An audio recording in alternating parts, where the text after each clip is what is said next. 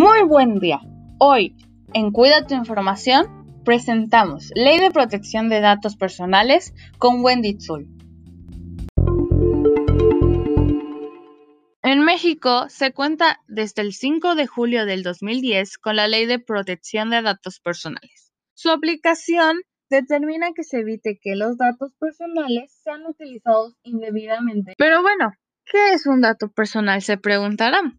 Un dato personal desde el mundo jurídico es toda información que permite identificar a un individuo como nombre, nacionalidad, edad, etc. Quienes quieran hacer uso de nuestros datos personales deben cumplir con los documentos emitidos por el Instituto Nacional de Transparencia y con la Ley de Protección de Datos Personales, los cuales tienen como principios la licitud, el consentimiento, la información, la calidad, la finalidad y la lealtad.